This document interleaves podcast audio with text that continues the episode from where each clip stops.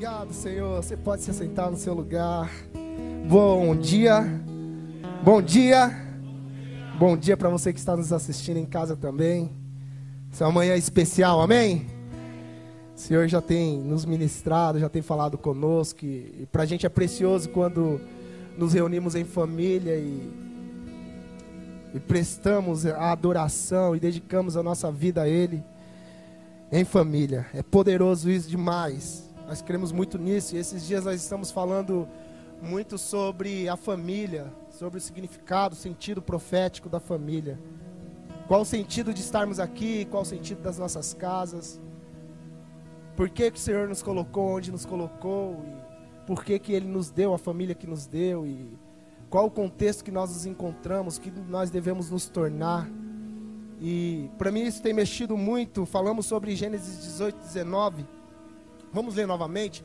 Falamos na última terça e é um dos versículos base é, da visão da casa, daquilo que a gente movimenta. Quando nós falamos sobre a visão, olha lá. Essa é uma palavra de Deus a Abraão, do porquê que ele chamou Abraão e porquê que ele direcionou Abraão para onde ele deveria ir. Vamos ler juntos? Um, dois, três. Porque eu tenho e sei que ele há de ordenar os seus filhos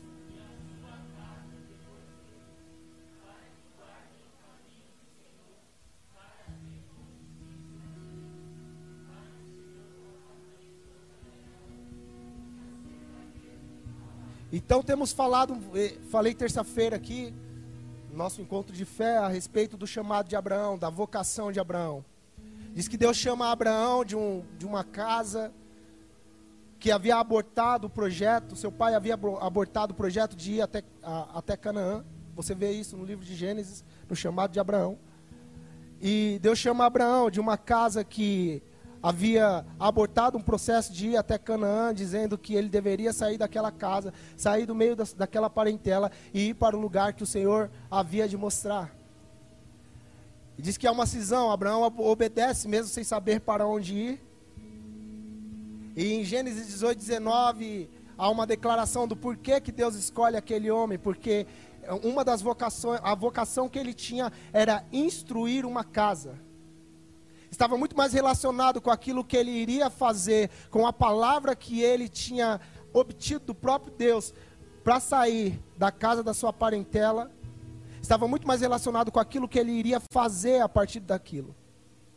Então Deus dá uma ordem, fala para ele sair de lá porque vai fazer dele uma grande nação. E aqui nós vemos que Deus escolheu ele porque ele tinha certeza que ele iria instruir toda a sua família e toda a sua casa para que Deus pudesse cumprir a palavra na vida dele. Estamos aqui ou não? Então Abraão sai daquele lugar e vai para um novo lugar, e ele tem como vocação agora não só mais um deslocamento, mas a construção ou a edificação de um lugar que obedecesse ao próprio Deus a edificação de um lugar que amasse o próprio Deus.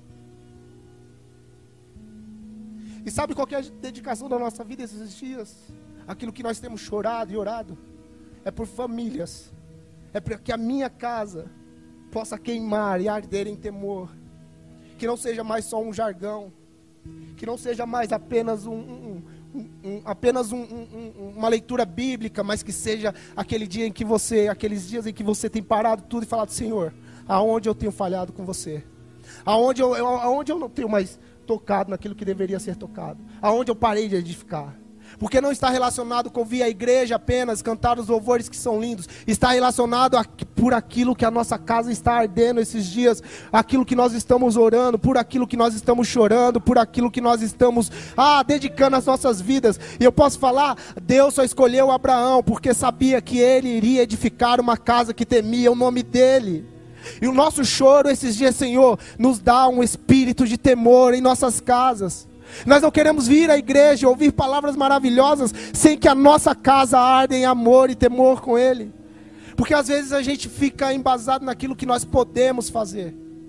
E não é sobre aquilo que nós podemos fazer é sobre aquilo que nós estamos dedicando as nossas vidas. Se ainda existe coisas em Deus que nós falamos, ó oh, Senhor, eu não parei esse ano, ou eu não parei esse mês, ou eu não parei esses dias para falar com o Senhor porque eu estou muito ocupado, é porque você só está dando aquilo que você pode fazer. E posso te falar uma coisa: não é sobre aquilo que nós podemos fazer, porque a, no, a dedicação não está relacionado a um momento, está relacionado à nossa vida por inteiro. A dedicação está relacionada com os nossos filhos. A dedicação está relacionada com a nossa casa. A dedicação está relacionada não só com uma visitação ou só com uma experiência. Eu posso falar para você, em Primeira Reis, existia um profeta chamado Elias, que fazia muito poder, ele operava muitos sinais, muitas maravilhas, e tudo era muito, muito, muito com ele. No momento em que tudo se apertou e ele achou que ia morrer, ele diz que ele sai por um deserto. E ele fica dentro de uma caverna. E ele começa a orar ao Senhor naquele lugar e falar: Senhor, é o seguinte. Então faz o seguinte: me tira logo daqui, porque eu não sou melhor do que os meus pais. Aí você começa a ver um homem que operava sinais, operava maravilhas e tudo era muito, era muito, era muito. E os profetas de Baal morrem, mas você vê que ele tinha uma falha. E qual que era a falha dele? Coisas que estavam, que não estavam curadas em seu coração, ainda permaneciam dentro dele. E que não serviam para aquilo que Deus iria desenvolver no próximo tempo. Uma das coisas que nós aprendemos em toda a Escritura é que Deus não pode fazer nada conosco se ainda existem coisas imaturas em nosso coração. Se ainda existem coisas que nós ah, trabalhamos em nosso coração que já era para ter deixado e que não pode ir para um próximo período, para o próximo tempo. Em Gênesis, em Gênesis capítulo 49, versículo 1 e 2, nós já ouvimos isso aqui algumas vezes. E para mim isso também é muito impactante sobre isso que nós estamos falando. Gênesis 49, capítulo 49, versículo 1 e 2. Vamos ler juntos? Olha lá, ó. Deus chamou Jacó a seus e disse: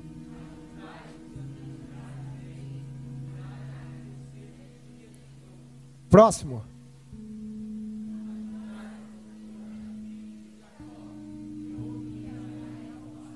Ouvimos esses dias uma instrução muito pontual sobre o que é a construção de uma família aqui no, no domingo passado. E quando o pastor estava ministrando, e, e em uma das conversas com ele, ele pontuou esse verso. Porque diz que a intenção do patriarca Jacó, ao chamar os seus filhos, Israel, ao chamar seus filhos, era revelar um plano macro, global, mundial, a respeito daquilo que Deus iria desenvolver na terra. Mas diz que quando ele, quando ele faz esse ajuntamento, ele percebe que no meio daqueles que, que, que ele tinha chamado seus filhos, ainda havia facções, porfias, inveja, ciúme. Em Gênesis, em Gênesis 49, 1. Então, ao invés de revelar todo o plano, em um lugar de ofensa, ele decide não falar nada. E em Gênesis capítulo 49, versículo 2, ele promove outro ajuntamento. E esse segundo ajuntamento, ele começa a dissertar a respeito do que cada um iria desenvolver, inclusive Judá. O que isso quer dizer, Fernando? Quer dizer que Deus não pode desenvolver nada se a nossa base ainda de tudo que desenvolvemos é o ciúme, a porfia, por quê? Porque Deus não pode construir nada em, solos do, em, em um solo duvidoso. Então talvez seja dias onde nós precisamos olhar para dentro do nosso coração e começar a compreender qual tem sido a motivação do nosso coração. O que tem feito a gente fazer o que a gente faz? Qual que é o combustível que faz com que eu me movimente do jeito que eu movimento? É para que os outros vejam? É para agradar outras pessoas? É apenas para mostrar que nós sabemos ou é para honrar o Rei dos céus? Talvez seja um tempo onde nós olhamos para dentro do nosso interior para que fique claro aquilo que Deus tem falado aos nossos corações e aquilo que Ele for falar, que Ele fale para nós e que quando Ele olhe para as nossas casas não haja porfia, intriga, inveja, contenda, ciúmes. Pessoas que sempre estão trabalhando pela alma, nunca ou quase nunca, ou nunca mesmo, compreende aquilo que Deus está falando, porque tudo que Deus fala quando alguém está na alma, quando nós, eu e você, recebemos uma palavra e ainda o combustível que nutre aquilo que nós movemos é a alma. Quando ele falar, eu vou querer que a palavra dele tenha a ver com a minha realidade almática. Então costumamos dar um exemplo de que um dia Deus pode falar para alguém que está precisando muito de algo, que vai levantar ele, que vai fazer uma pessoa daquele, daquela situação e vai resplandecer a luz do Evangelho através da vida dele, e as pessoas vão se converter. E a pessoa, na sua falta de iluminação no interior, sempre vai achar que Deus está querendo levantar ele para dar algo que Deus falou que não iria dar. Entendeu? Estamos aqui? Está relacionado com a nossa alma, porque quando nós ainda somos ofendidos com lugares que o Senhor nos colocou, com pessoas que estão ao nosso redor, e não trabalhamos a questão do amor, de perdoar, de andar mais uma milha, de se entregar por outra pessoa, é, vai ser muito complicado, porque Deus sempre vai falar de um projeto maior, e nós sempre estaremos pensando em nossa vida, em nossa ofensa, nas coisas que nós passamos, nas, nas, nas decepções, nas frustrações. Então, uma casa que quer queimar diante do Senhor, a primeira coisa que nós precisamos entender é que nenhuma dessas coisas da alma podem tocar mais os nossos corações. Nenhuma dessas coisas que nós dizemos que, ah, mas eu me ofendi, eu tomei prejuízo ou fui traído, podem mais alcançar os nossos corações. Porque para o lugar aonde o Senhor está levando já não cabe mais essas coisas. Para o lugar aonde o Senhor está nos levando já não cabe mais essas, esses pensamentos de, de perca, de dúvida. Porque quando falamos para Deus que nós estamos ofendidos por aquilo, ou que nós não estamos trabalhando, nós estamos fazendo aquilo porque fomos decepcionados, na verdade nós estamos dizendo a Deus, nós não cremos no plano que Yeshua fez, que Deus fez através de Yeshua na cruz do Calvário. Nós não estamos crucificados com Cristo. Ou seja, não somos livres de verdade. Não queimamos por algo que não é a nossa própria vida. Então você começa a perceber que, é, para que Deus fale com aqueles doze homens, a primeira coisa que eles precisavam ter era o coração alinhado. E esses dias nós estamos trabalhando, orando ao Senhor de verdade, para que o nosso coração se alinhe com os pensamentos dele. E para que tudo aquilo que ele esteja falando seja compreendido por nós, de forma que a gente possa dar forma em nossas casas, sobre os nossos filhos e sobre as nossas famílias. Pastor sempre fala conosco aqui, e para a gente é muito impactante que Deus não pode fazer nada na cidade. Deus não pode fazer nada com aqueles que estão ao nosso redor, se primeiro não fizer em nossas casas. E às vezes a dureza do coração faz com que a gente permaneça sempre nos mesmos lugares, com os mesmos pensamentos e com as mesmas atitudes. E por isso vem os processos. E os processos eles servem para moldar quem nós somos. Sabe o coração de pedra que não se rende a nada? Sabe o pensamento cauterizado que já não quer mais ouvir ninguém? Quantos aqui já passaram por isso? Por um momento onde. Então veio o processo. E o processo em nossas casas e em nossas famílias servem para mostrar que por mais que a gente faça coisas boas, por mais que a gente tenha tido experiências fenomenais, se nós não nos submetermos ao senhorio dele, não submetermos as nossas casas ao senhorio dele, de nada vale. E você começa a perceber que você não é o provedor da sua casa. Você começa a perceber que você não é a pessoa apenas que vai trazer o, o, o sustento para sua casa. Você começa a perceber que quem sustenta todas as coisas é Ele. E você começa a perceber que por mais que você faça, a Bíblia fala que se Deus não guardar, em vão vigia a sentinela. Se Deus não construir, em vão trabalha aqueles que constroem. E você começa a perceber que a dependência da sua casa não está ligada àquilo que você quer fazer, ou aquilo que você ou eu desenvolvemos de forma exímia. Está ligado a uma rendição, a ter um coração rendido, a você estar prostrado diante dele, dizendo: Senhor, a minha casa é tua. Os meus filhos são teus, a minha profissão é tua, e eu não tenho nada nas minhas mãos que não foi dado por você. Você começa a observar a vida desse homem chamado Jacó, e para a gente é muito interessante, por quê? Porque diz que ele tenta fugir de todas as coisas que ele inaugura. Ele mente para o seu pai, dizendo que é uma pessoa quando era outra. Então ele foge. Ele mente, ele faz negócios com o seu sogro durante algum tempo, depois ele inventa algo para poder se beneficiar e depois foge novamente, levando muitas riquezas. E esse homem é um homem temeroso, porque quando ele está para se encontrar com seu irmão Esaú novamente, você vai ver que ele manda pessoas à frente e ele está temeroso com aquilo que pode acontecer. Por quê? Porque a imaturidade faz com que eu e você andemos por medo e não por propósito. A imaturidade faz com que a gente ande não, não pelo propósito de Deus, mas por medo. E se eu não fizer isso amanhã, o que pode acontecer depois de amanhã?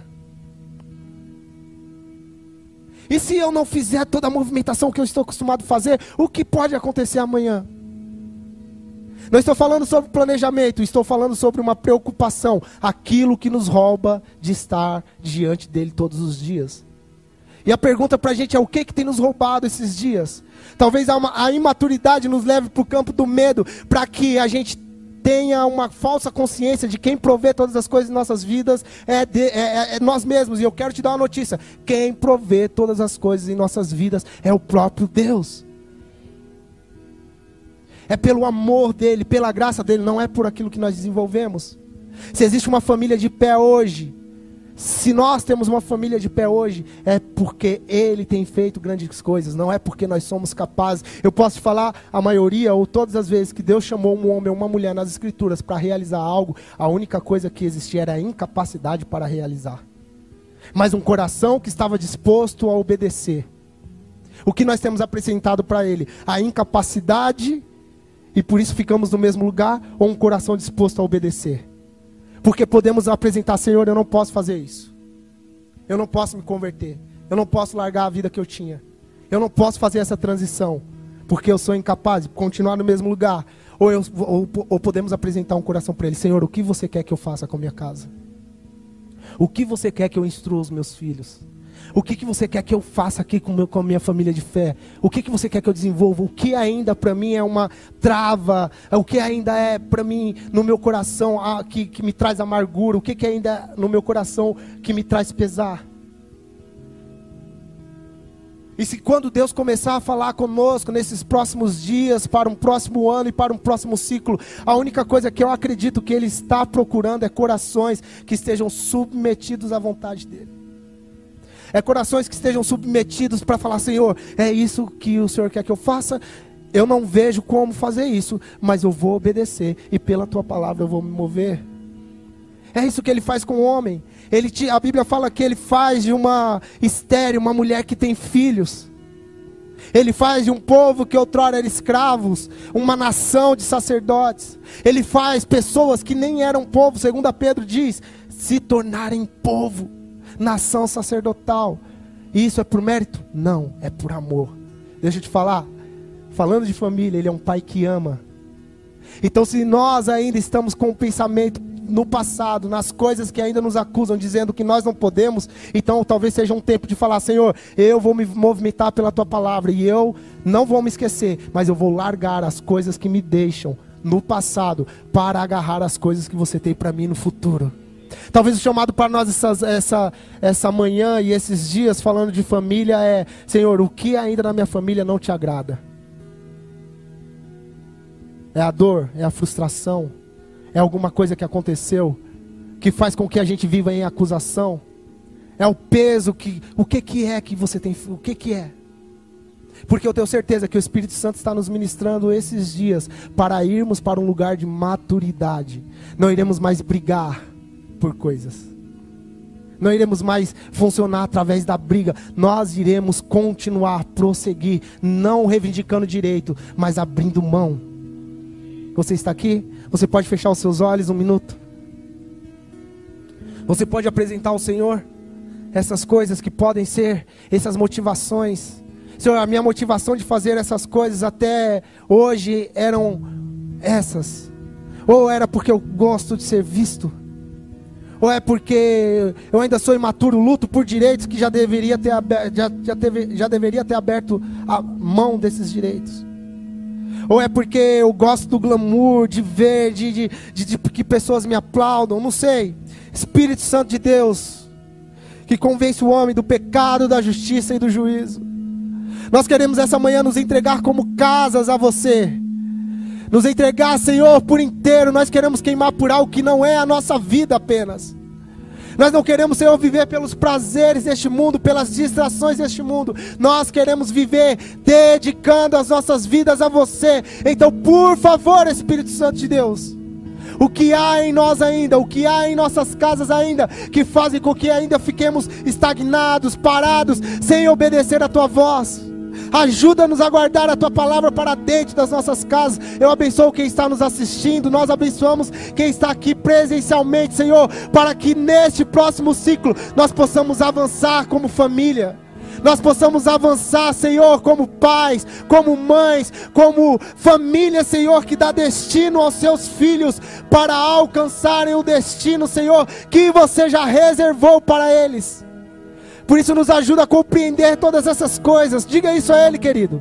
Diga isso a Ele, ore a Ele, fale a Ele, Senhor, nós não iremos sair deste lugar até que nossas casas se tornem casas tementes a você, Senhor até que essa chama não se apague de verdade, até que essa chama seja de uma vez por todas acesa, e até que a nossa consciência seja levada até você, e até que a luz de Cristo brilhe através de nossas casas, em nossos filhos, em nosso trabalho. Senhor, nós te pedimos isso através do teu Espírito, na autoridade de Yeshua. Na autoridade de Yeshua, nós te pedimos isso. Por favor, Espírito Santo. Por favor. Por favor, Espírito Santo, nos convença essa manhã. Por favor.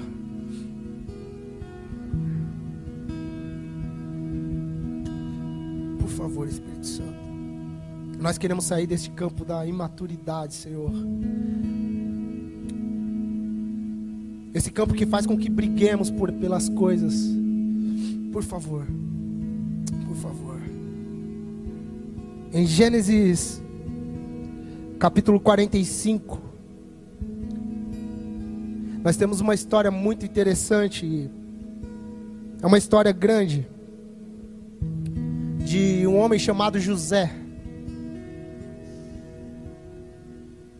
Um menino que recebeu uma túnica de seu pai, e isso por si só já revelou uma intriga e uma inveja, algo que tinha naquela família. E você sabe a história porque diz que ele era um menino que sonhava, que sonhou algumas coisas. Diz que ele primeiro sonha e vê os molhos de trigo se prostrando diante de um sol, e depois ele tem um sonho com astros, e os astros também se reverenciavam um astro só. E ele, de uma forma imatura, comunica isso aos seus irmãos. Os seus irmãos estão cheios de inveja e ciúme. E a causa da dessa revelação que ele deu de forma imatura aos seus irmãos, fez com que ele fosse vendido ao Egito. A mercadores que o levaram para o Egito. Sabe uma das coisas que sempre nós falamos é que quando José está fazendo essa, essa travessia, após ele ser vendido, é que ele tinha a certeza que ele estava indo para um lugar de escravidão. O pastor costuma dizer que existe uma, uma linha, uma tradição, que enquanto ele estava indo, porque ele foi arrancado de um buraco onde os irmãos colo tinham colocado ele, tinha sido picado por alguns bichos e ele estava indo numa carruagem cheia de do que seria a cura dele, de bálsamo, de óleos. E ele não podia tocar naquilo que não era dele.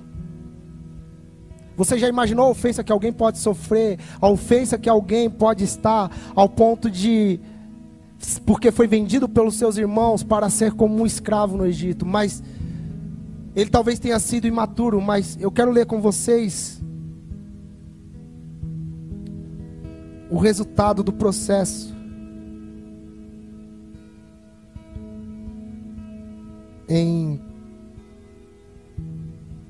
Gênesis 45, 45, do 4 ao 5. Ele foi imaturo ao revelar o sonho, mas para mim mexe muito quando ele diz isso. Olha lá, ó. E disse José à sua família, depois que depois de passado anos, irmãos, anos, ele já tinha sido preso, já tinha ficado lá, já, já tinha ido para o palácio, tinha voltado para a prisão de novo, depois ascendeu ao palácio, já era um governador, tinha solucionado um problema de escassez no Egito. Então ocorre isso aqui: os irmãos dele vêm até até o Egito, porque precisam comer, precisam de comida, e só, só tem comida no Egito, só tem grão no Egito. Então José faz toda aquela, aquela cena, fica com o irmão mais novo, despede, manda chamar o pai, e acontece isso aqui, ó. E disse José a seus irmãos: Peço-vos, chegai-vos a mim. Ele já, está, ele já se revelou aos seus irmãos. E chegaram-se, então disse ele: Eu sou José, vosso irmão.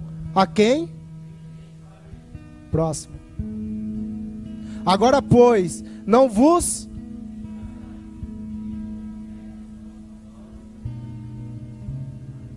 Por quê?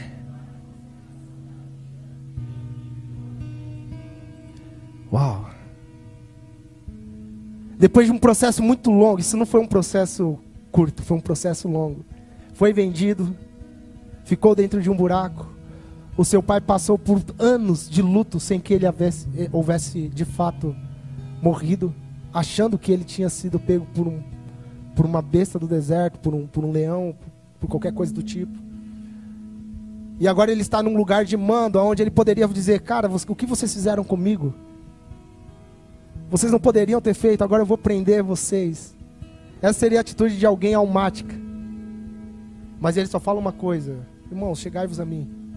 Porque eu compreendi todo o processo. Porque foi para a vida que isso aconteceu para a preservação da vida que isso aconteceu. Isso se chama maturidade. Pessoas que já não estão mais brigando por um direito, ou por, pela ofensa, ou por, por estarem em um lugar onde diz, dizem que perderam e foram traídos. Pessoas que agora estão olhando para um propósito que é maior do que a própria dor. E você vê a restauração de uma família a partir de alguém que começa a história como imaturo, mas termina a história revelando um processo que nós mesmos passamos todos os dias. Talvez muitos de nós não daríamos essa resposta. Talvez muitos de nós ainda daríamos alguma resposta mais áspera. Talvez, talvez o Senhor está nos chamando para este lugar, não de ofensa, mas de perdão, de amor, de graça e de misericórdia e de temor. A palavra diz que ele habita, o lugar onde ele habita é um lugar onde há temor e reverência. O que nós estamos fazendo aqui esses dias? Apenas ativando uma consciência de oração dos lares? Não. O que nós estamos trabalhando aqui esses dias é para que a gente tenha uma casa que esteja embasada em amor, em reverência. Eu quero abençoar você para isso. Eu quero abençoar você para isso, para que este amor e essa reverência não se aparte dos nossos lares. E que esse ano de 2022 seja um ano que nós iremos queimar por Ele. Seja um ano que nós iremos receber diretivas dele. E não apenas receber, nós iremos guardar as palavras que Ele tem dito. Nós iremos frutificar em tudo que Ele tem falado nós iremos arder em amor e paixão por Ele, e iremos abandonar o que tiver que abandonar, aqui e agora, nesse tempo, para entrarmos em um próximo ano, aonde iremos responder a Ele, aonde iremos é, ser direcionados por Ele, pelo Espírito dEle. Você crê nisso? Então aplauda ao Senhor, querido.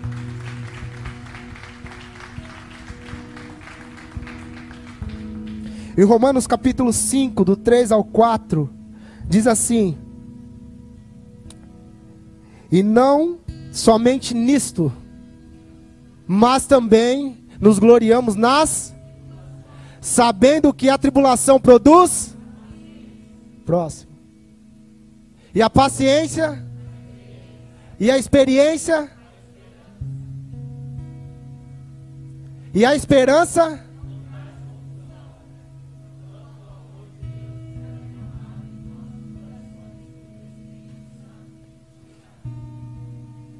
Então, por que, para que servem os processos em nossas casas? O apóstolo Paulo diz três tópicos aí: tribulação, que produz perseverança, experiência e esperança. Uma coisa está muito ligada com a outra. Porque se não passarmos, pelo, não passarmos pelos processos, não ganhamos experiências, ou seja, não estamos no caminho da maturidade. E sem maturidade nós não temos esperança, vivemos igual louco, procurando solucionar as coisas com a força do próprio braço. O apóstolo Paulo está falando que quando nós passamos por momentos onde nós somos privados, onde as coisas estão acontecendo, onde aquilo que nós achamos e dizemos que é ruim está acontecendo, na verdade é um chamado de Deus para que a gente possa crescer. É um chamado de Deus para que a gente possa sair da onde estamos. É um chamado de Deus para que a gente possa é, des, nos deslocarmos do lugar da ofensa, da porfia e da facção para nos submetermos ao senhorio dele. Em Será que eu acho aqui agora? Eu anotei rapidinho. Da onde nascem essa, essas confusões? 1 Timóteo, do 6, do 3 ao 5. Capítulo 6, versículo 3 e versículo 5. Se alguém ensina o quê? Vamos juntos. Se alguém ensina.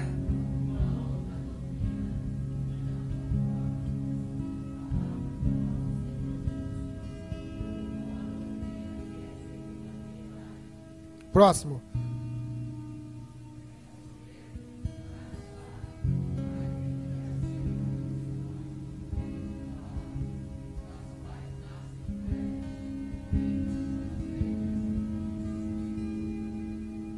Próximo.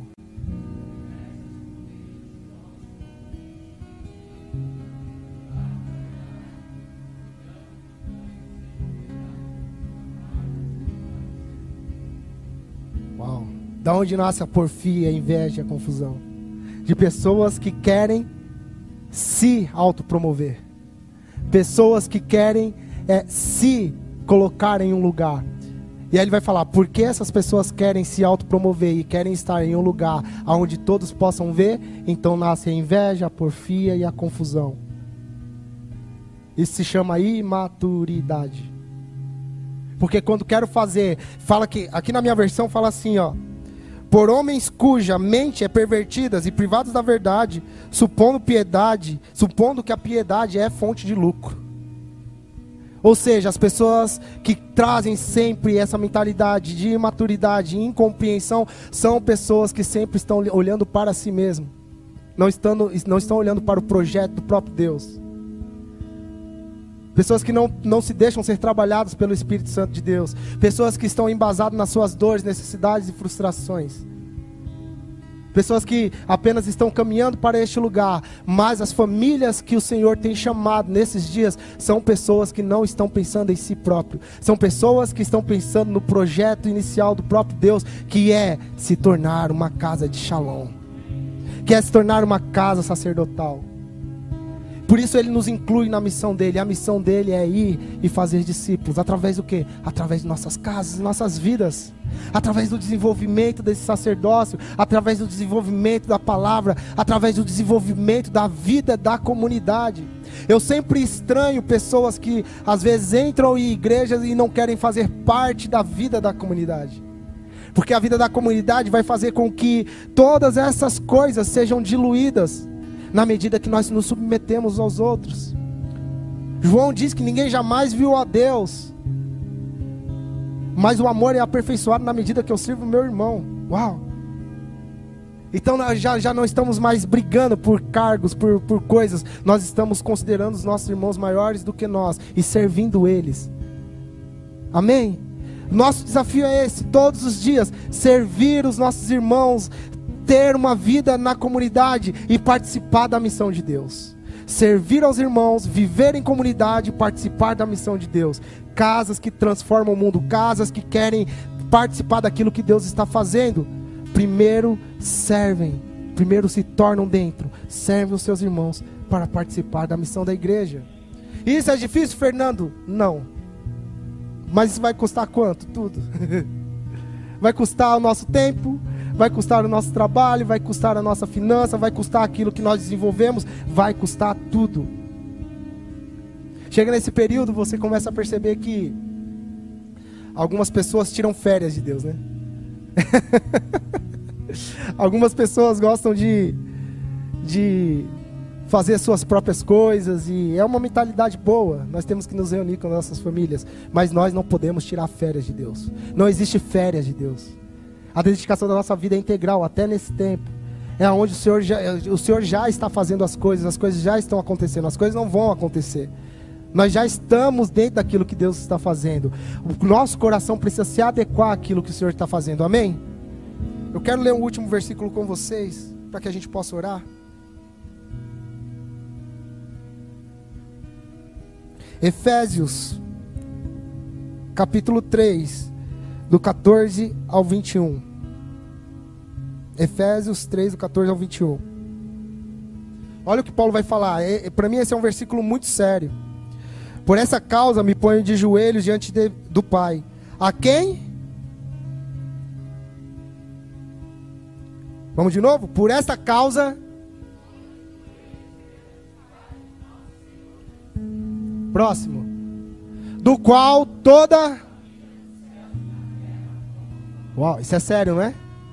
Porque está dizendo que agora nós que queremos crer, que cremos, que andamos com Cristo, tomamos um nome. Qual nome? O nome do Pai. Somos uma família que representa e tem a responsabilidade do próprio Deus sobre a terra. É como se ele chancelasse a sua, a sua e a minha casa, sabia? É sério. Porque a gente costuma dizer, quando alguma coisa acontece de mal, não é o Fernando que fez mal, é, foi o Filho de Deus que fez mal. Foi aquele que se intitula Filho de Deus. Então temos que ter zelo por isso. Amém? Próximo. Para quê?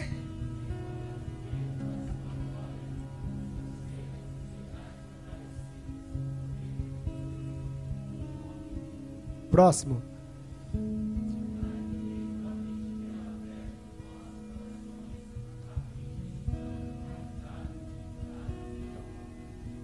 Próximo. Podendo compreender.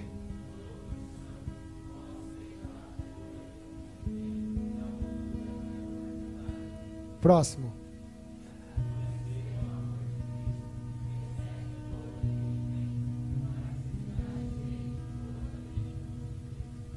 Próximo.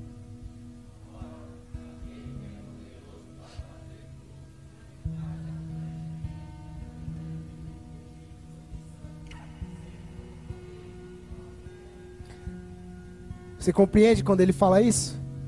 Estamos falando, falei sobre a incapacidade de trabalhar por algo quando Deus nos chama. Sim, estamos aqui? E Paulo fala que nós só podemos desenvolver todas essas coisas segundo o poder que opera em nós segundo aquilo que Ele está fazendo em nossas vidas, segundo aquilo que, que Ele está operando em nossas casas. Então já não há mais desculpa para nós. Porque se dizemos que somos dele, se trabalhamos, dizemos que trabalhamos para ele, se dizemos que estamos dedicando a vida para ele, então já não, tá, não, já não há mais a, a, a, o mantra, né, a, a, desculpa, dizer, não, eu não posso fazer isso porque eu sou incapaz. Nós só não fazemos aquilo que Ele nos comissionou para fazer, ou não, não nos tornamos aquilo que Ele quer que a gente se torne, se o poder dele não opera em nós. Se o poder dele está operando em nós, e nós dizemos que fomos chamados, fomos salvos, escolhidos, estamos aqui por amor, isso quer dizer que o poder dele precisa operar em nós todas as coisas. Então não fala sobre uma fraqueza que eu tenho.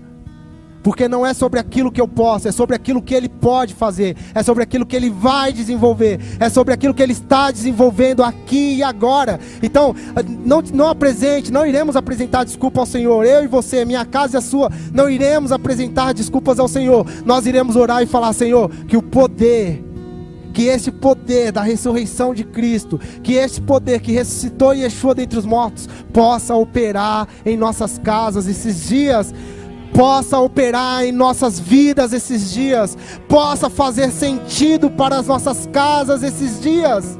É essa a nossa oração. Nossa oração é dizer, Senhor, então faça aquilo que você tem que fazer. Nós iremos nos tornar maduros, não iremos lutar por aquilo que você já tirou das nossas vidas, ou que já deveria ter saído. Nós iremos nos tornar pessoas maduras, pessoas que vão, vão, vão dizer amém para a sua vontade, que não, não estão buscando você por aquilo que você pode fazer. Diga isso a Ele. Diga, Senhor, nós não iremos trabalhar por algo que você já tirou.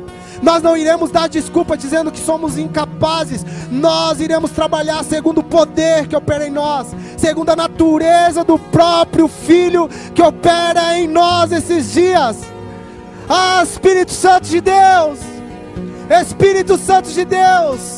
Por favor, opere em nossas casas.